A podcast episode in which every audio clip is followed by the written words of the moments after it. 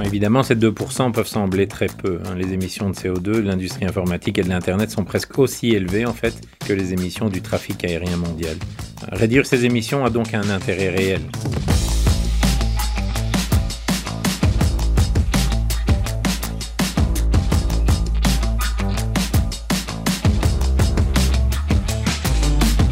Tout entrepreneur serait prêt à payer pour connaître l'avenir.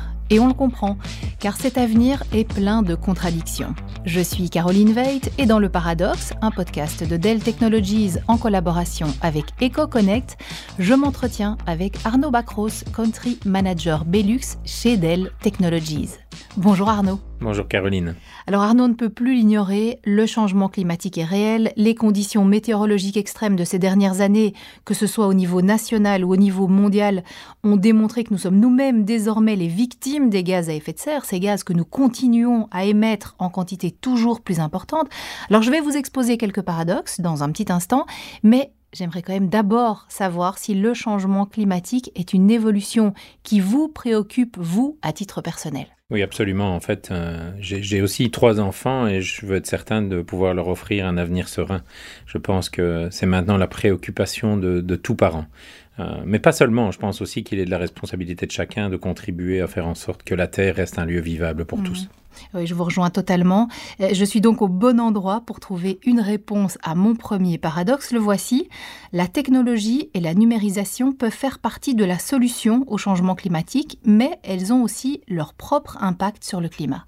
Prétendre que la numérisation va sauver le monde serait euh, en effet excessif. Comme vous l'avez dit vous-même, le changement climatique est un problème complexe. Je suis personnellement convaincu que la technologie peut jouer un rôle important dans le développement d'un monde plus durable et dans la réalisation des objectifs climatiques qui ont été fixés par l'accord de Paris il y a maintenant plus de cinq ans. Mmh. Nous devons utiliser la technologie à bon escient. Les chiffres du Forum économique mondial, par exemple, montrent que la technologie numérique peut déjà contribuer à réduire de 15% les émissions mondiales de CO2. Nous devons alléger de moitié nos émissions d'ici à 2030 et la technologie numérique nous permettra d'atteindre un tiers de cet objectif. Il y a une étude de Gartner qui révèle qu'au sein d'une entreprise, 2% des émissions de CO2 proviennent du département informatique. Alors quelles sont les solutions qui existent à ce micro-niveau pour les limiter? Évidemment, ces 2% peuvent sembler très peu. Hein. Les émissions de CO2 de l'industrie informatique et de l'Internet sont presque aussi élevées en fait que les émissions du trafic aérien mondial. Réduire ces émissions a donc un intérêt réel. Je pense que c'est possible. Par exemple, le télétravail a un impact immédiat sur les embouteillages et les émissions de CO2 qui y sont liées. Euh, on parle aussi de la réduction potentielle des surfaces de bureaux par rapport au télétravail, avec tout l'impact que ça peut avoir sur les climatisations, le chauffage et l'électricité associés à ces bureaux. À un tout autre niveau, les systèmes d'information peuvent analyser et améliorer les processus de travail, ce qui signifie que moins d'étapes intermédiaires seraient nécessaires. Ou encore, la poursuite de la numérisation du réseau énergétique peut faire en sorte que l'énergie que nous tirons des éoliennes soit automatiquement transformée en hydrogène lorsque la production est élevée et la demande faible. Et la technologie peut également jouer un rôle crucial dans l'agriculture et la production pour réduire les émissions et gagner en efficacité. Je ne dois pas vous rappeler la technologie GPS et les capteurs pour l'agriculture de précision euh, qui permettent de sauver beaucoup en termes énergétiques. Mais les nouveaux développements technologiques tels que la blockchain, les superordinateurs et l'intelligence artificielle sont eux-mêmes très gourmands en énergie. Si nous les utilisons davantage, euh, nous devons donc également chercher des moyens pour réduire leur consommation d'énergie et de fournir l'énergie dont nous avons encore besoin à partir des sources renouvelables. Les technologies innovantes évoluent rapidement, il convient donc de rester vigilant. Et en analysant les données de manière plus large, on s'aperçoit que certains centres de données consomment parfois autant d'énergie qu'une ville entière. Comment est-ce possible? Ben oui, aujourd'hui, euh, presque 8 milliards de personnes dans le monde, euh, plus de 5 milliards de smartphones, plus de 4 milliards d'internautes et le même nombre d'utilisateurs de médias sociaux. De plus en plus de données, et cette tendance est appelée à s'accélérer dans les années à venir. Il suffit de penser à l'utilisation de nos smartphones, l'arrivée de la 5G, les appareils ménagers intelligents, mais aussi aux voitures à conduite autonome qui pourraient arriver chez nous dans les prochaines années. Or, toutes ces données doivent être stockées quelque part, car le cloud est simplement un centre de données situé ailleurs. Il y aura donc plus de centres de données et ils seront encore plus grands. Si vous avez déjà visité un centre de données, Caroline, vous savez que tous les serveurs qui y tournent produisent beaucoup de chaleur. Ces centres de données doivent donc également être refroidis. Il y a donc d'une part la consommation du centre de données et d'autre part la consommation d'énergie nécessaire au refroidissement. D'ailleurs, c'est une bonne chose que nous réfléchissions de plus en plus aux données que nous devons stocker et à celles que nous ne devons pas stocker. De nos jours, les données sont copiées plusieurs fois pour les sauvegardes, mais aussi souvent de manière involontaire sans vraiment réfléchir. Avec de bons systèmes de gestion de données, vous pouvez repérer et supprimer ces copies inutiles. De cette manière, vous vous assurez que la masse de données ne devient pas plus importante qu'elle ne l'est déjà.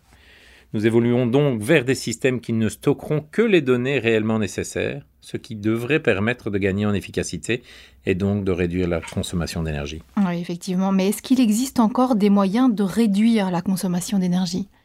Malheureusement, nous constatons que les technologies de l'information ne sont pas toujours utilisées avec la même efficacité. Hein. De nombreux centres de données disposent d'équipements obsolètes, par exemple. Les centres de données doivent également évoluer, par exemple, en utilisant de nouvelles infrastructures de serveurs moins gourmandes en énergie et en recourant à des outils de surveillance intelligents. Ces systèmes détectent par exemple les serveurs qui n'ont pas été utilisés pendant une longue période, mais qui sont toujours opérationnels et consomment donc de l'énergie 24 heures sur 24. Les responsables de ces centres de données peuvent donc se passer de ces dispositifs. Souvent, on leur trouve une seconde utilisation où les matériaux qu'ils contiennent sont réutilisés. Les technologies de l'information doivent également offrir une solution à la montagne croissante de déchets électroniques ou e-waste. Chaque année, 50 millions de tonnes de déchets électroniques sont créés dans le monde. C'est le flux de déchets qui connaît la croissance la plus rapide.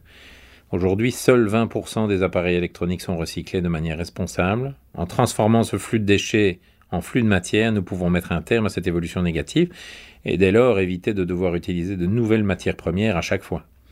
Euh, Dell Technologies a mis en place le plus grand processus de récupération au monde pour la collecte des produits électroniques. Et ce projet s'inscrit dans notre objectif de basculer vers un modèle euh, complètement circulaire. Mhm, c'est un beau programme. Mais alors, quelles sont les innovations qui vont permettre aux technologies de consommer moins d'énergie à l'avenir?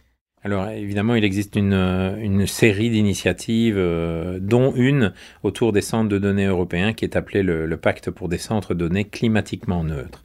Alors, les centres de données ont conclu un accord avec l'Union européenne pour être climatiquement neutres d'ici 2030. Près de 90% des centres de données européens ont adhéré à cette initiative. Alors, moi je considère cela un peu comme un succès. Ces centres de données doivent prouver leur efficacité énergétique à l'aide d'objectifs mesurables. Donc, ils doivent acheter de l'énergie 100% sans CO2, donner la priorité aux économies d'eau, réutiliser et réparer les serveurs et chercher des moyens de valoriser la chaleur qu'ils produisent.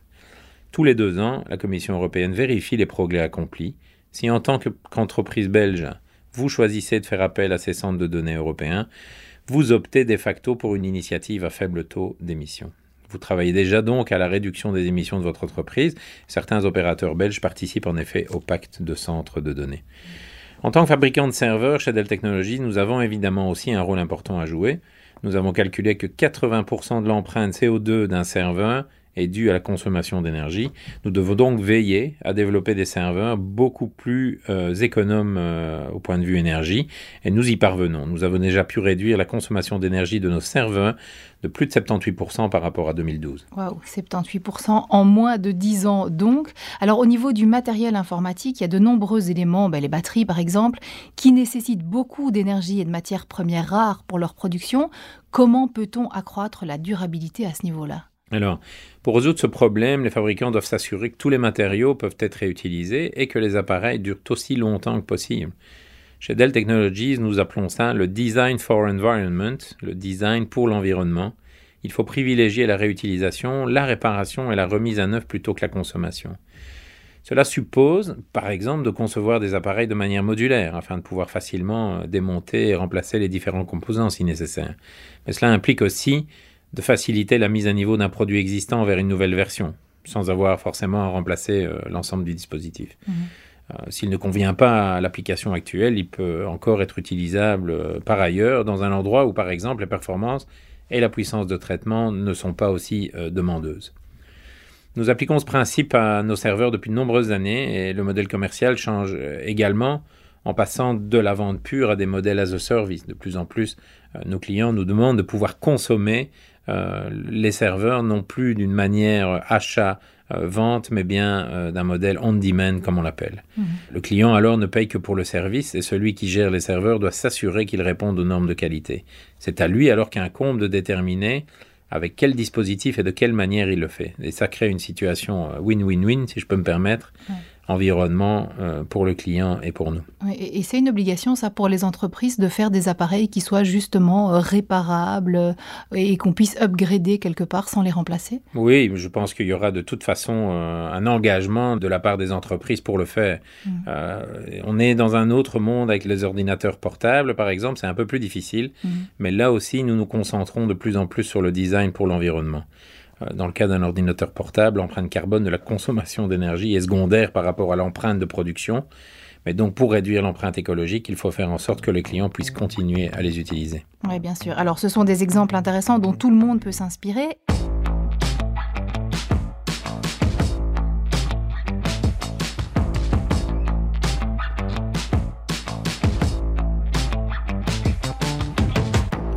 Sujet m'amène au paradoxe suivant qui est celui-ci. Les initiatives individuelles visant à réduire le CO2 sont nécessaires, mais leur impact sur le climat est négligeable. Alors c'est vrai qu'on connaît tous hein, les autocollants avec des slogans comme Le dernier éteint la lumière, n'oubliez pas de fermer le robinet, mais quel est l'impact réel d'un particulier ou d'une entreprise dans la lutte contre le changement climatique? En, tant qu'individu, euh, j'ai parfois le sentiment qu'on a peu et à la fois beaucoup d'impact en même temps. Euh, quand je trie tout à la maison ou pas, à la limite, ça pourrait ne pas changer grand-chose à la quantité totale qui peut être recyclée. Mais à partir du moment où la plupart des Belges trient bien leurs déchets, mais voilà, la Belgique est en tête du classement européen en matière de collecte sélective des déchets. Donc les petits ruisseaux font des grandes rivières. En tant que consommateur, vous avez un avantage supplémentaire.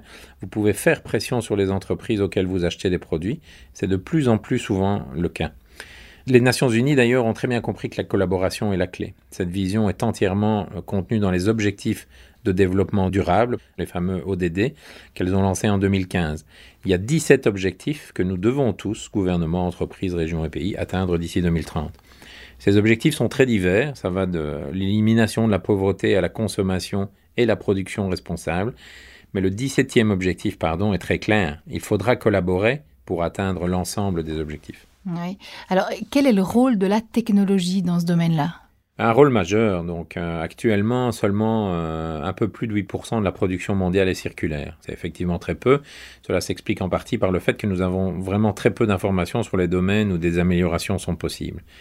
La numérisation et les stratégies numériques peuvent faciliter ce changement. Selon un récent rapport du Forum économique mondial, les nouvelles technologies telles que l'intelligence artificielle, l'apprentissage automatique peuvent contribuer à faire progresser de 70% euh, les objectifs de développement durable. L'intelligence artificielle peut également contribuer à créer de nouveaux systèmes et chaînes logistiques pour permettre un plus grand désassemblage et recyclage des produits. Euh, concrètement, cela signifie que nous connecterons et relierons les conséquences et les données afin d'avoir un aperçu de l'ensemble d'une chaîne d'approvisionnement ou du chemin qu'emprunte un matériau particulier dans la chaîne. De cette façon, nous identifierons les pertes de matériaux et les possibilités de rendre le processus plus efficace pour réduire les émissions de CO2. Ainsi, en tant qu'entreprise, vous saurez également où se situent vos plus grosses émissions et quelles sont celles qui sont les plus faciles à traiter. Vous évitez ainsi de concentrer vos efforts sur les mauvaises initiatives et vous vous attelez en priorité aux actions qui ont le plus grand impact sur le climat. Mhm. Est-ce que vous entendez par là également la collaboration dans la chaîne logistique? Parce qu'elle a été pointée du doigt ces dernières années et bien entendu, bah, elle a également un impact sur le CO2. Qu'est-ce qu'il y a à faire à ce niveau-là? Alors on peut les comparer aux actions entreprises à la maison. Je peux euh, choisir de bien isoler ma maison pour avoir besoin de moins d'énergie pour le chauffage. Je peux aussi choisir de favoriser les énergies renouvelables. Et ensuite, je peux aussi essayer de mobiliser mon voisinage pour installer une batterie de quartier, par exemple, ou fournir un éclairage LED dans la rue. Ah il en va de même pour les entreprises. Ce sont ce qu'on appelle les scopes 1, 2 et 3. Le scope 1 regroupe les émissions directes de notre entreprise, ce que nous devons réduire tandis que le scope 2 couvre les émissions indirectes, principalement ce que nous achetons, comme mhm. l'électricité par exemple. Et le scope 3, qui est le plus difficile, concerne la, chaîne logistique, mais aussi les clients qui utilisent nos produits. Si vous analysez en tant qu'entreprise où se situent vos plus grands gains climatiques, c'est souvent dans le scope 3. Notre objectif de neutralité climatique en 2050 concerne ces trois domaines à la fois. Cela n'est possible qu'au travers d'une collaboration et d'une grande conviction sans se décourager au motif que d'autres entreprises ou pays ne le font pas encore. Le monde est un village, vous pouvez toujours euh, inspirer les autres en montrant l'exemple. Oui, oui c'est vrai. Alors la thématique ne se limite évidemment pas au monde de l'entreprise et aux particuliers. Dans quel domaine peut-on encore améliorer la donne? Au final, tout tourne autour des choix que vous posez. Je pense que les gouvernements ont également un rôle important à jouer dans ce domaine, ils ont un exemple à donner. Si par exemple ils choisissent résolument d'inclure des critères circulaires dans leurs appels d'offres publics et de les faire peser dans le processus décisionnel, ils peuvent donner un sérieux coup de pouce à la transition vers une société qui ne repose plus sur le carbone. Mmh. Cet effet de levier est très important, non seulement les gouvernements, mais aussi les entreprises en disposent. Il est important que chaque citoyen essaye de limiter autant que possible son impact sur le climat et participe par exemple au World Cleanup Day. Euh, mais même avec toutes ces campagnes de sensibilisation du monde, il y aura toujours une partie de la population qui ne participera pas ou même que vous ne pourrez pas atteindre. Euh, par exemple, parce qu'ils sont dans une situation sociale difficile, dans la pauvreté, ou simplement parce qu'ils ne pensent pas que c'est important. Mais si, en tant qu'entreprise, nous veillons à ce que tous les produits que nos clients achètent et les services qu'ils utilisent soient neutres sur le plan climatique, nous réduisons l'empreinte carbone de chaque citoyen. C'est bel et bien un levier pour le climat.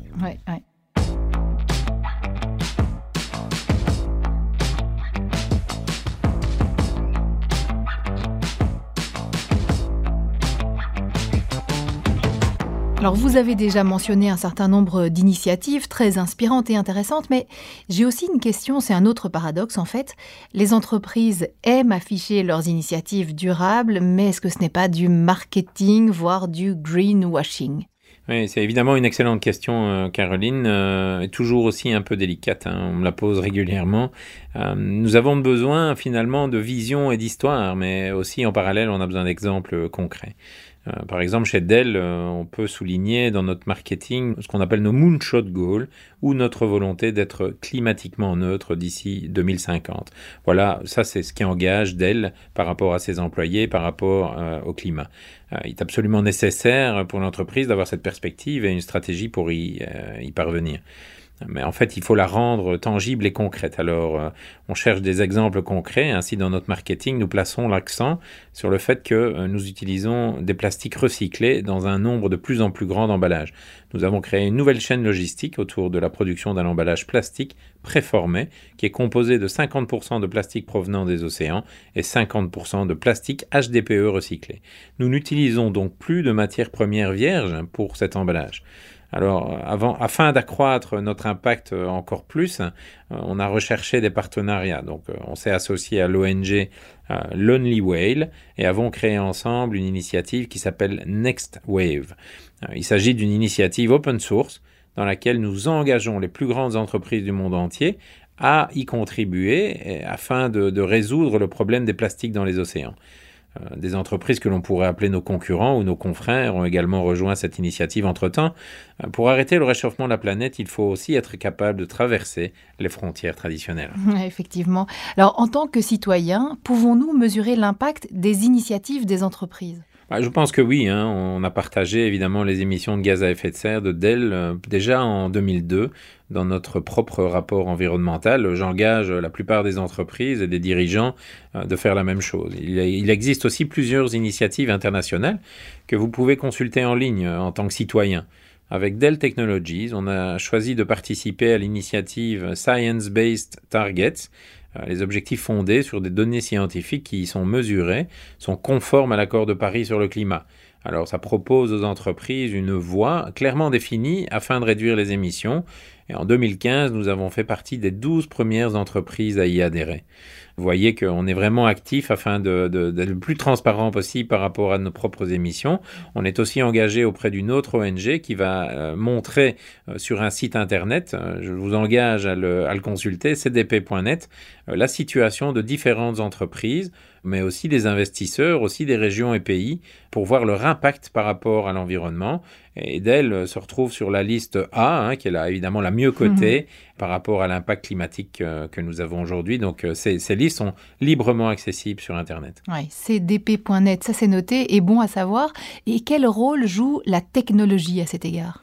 Euh, pour moi, tout là va consister à mesurer pour savoir. Donc la technologie, évidemment, nous offre beaucoup plus de possibilités pour saisir les bonnes données, en extraire les bonnes analyses et conclusions, euh, le tout de matière efficace et automatique. On le disait tout à l'heure, euh, ça nous permet aussi d'évacuer une série de données qui ne sont plus nécessaires dans les entreprises.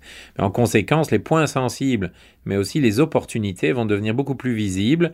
Euh, le fait qu'en tant que citoyen, vous puissiez simplement vérifier les résultats du Science-Based Target ou du CDP en ligne garantit finalement l'ouverture, la clarté, la transparence. En tant qu'entreprise, on ne peut plus simplement affirmer sans étayer les faits. On ne peut plus dire que c'est du marketing. On est vraiment dans les actions concrètes. Cette époque est, révolue et c'est une bonne chose. Hmm. Et comment peut-on s'assurer, Arnaud Bacros, que toute entreprise est impliquée et que l'initiative ne relève pas purement du marketing? C'est évidemment assez important. Une entreprise peut fixer autant d'objectifs qu'elle le souhaite. À la fin, ce sont les employés qui doivent les atteindre. Donc, dans notre entreprise aussi, nous devons présenter l'objectif final. Et pour nous, c'est la neutralité climatique en 2050. Mais nous devons aussi mettre en lumière les petits pas et impliquer nos employés. Chez Dell Technologies, euh, on a plus de 130 000 employés à travers le monde et on a euh, ce qu'on a développé, les, Employee Resource Group, euh, des petits groupes qui se focusent sur des sujets bien spécifiques.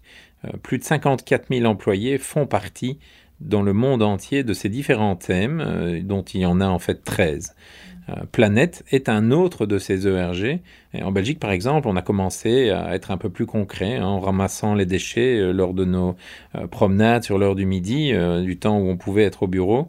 on a aussi également travaillé lors du Earth Overshoot Day ou du Light Earth Day, qui sont maintenant des journées célébrées à l'international un peu partout dans le monde. Euh, d'une part, nous voulons faire prendre conscience aux gens des différents problèmes, euh, et d'autre part, nous voulons les sensibiliser pour qu'ils agissent eux-mêmes localement et concrètement. Mm. Nous revenons donc au thème abordé précédemment. Euh, la collaboration et les partenariats sont nécessaires et obligatoires dans l'entreprise et au-delà. Les grandes histoires et la stratégie solide sont un début, mais il faut aussi exposer les mesures locales et concrètes que nous prenons. Nous ne devons pas attendre que quelqu'un d'autre prenne l'initiative. Hein. Nous devons agir nous-mêmes et inspirer les autres autant que possible. Euh, en novembre, il y aura la nouvelle conférence sur le climat, cette fois à Glasgow, considérée euh, pour certains comme la conférence de la dernière chance. Alors, euh, aussi bien l'IPCC, qui est en fait le panel intergouvernemental sur le changement du climat, que les Nations Unies ont récemment mis en garde contre une catastrophe euh, climatique éventuelle. en tant qu'entreprise, vous pouvez continuer à regarder cela passivement ou bien vous vous lancez et vous signez l'engagement commercial euh, Race to Zero, comme Dell Technologies l'a fait et plus de 700 autres entreprises. Évidemment, toutes ces entreprises se sont engagées à prendre des mesures pour limiter le réchauffement climatique à 1,5 degré. J'espère que nous aurons également inspiré les auditeurs dans ce podcast à prendre des mesures en faveur du climat et à impliquer leurs employés et les partenaires. Je n'en doute pas. Merci beaucoup Arnaud Bacros. Pour en savoir plus, surfez sur l'écho.be slash le paradoxe. Vous y trouverez également deux autres épisodes de cette série. Nous y abordons les nouvelles méthodes de travail et le pouvoir des données, des thèmes qui vous en apprendront beaucoup également.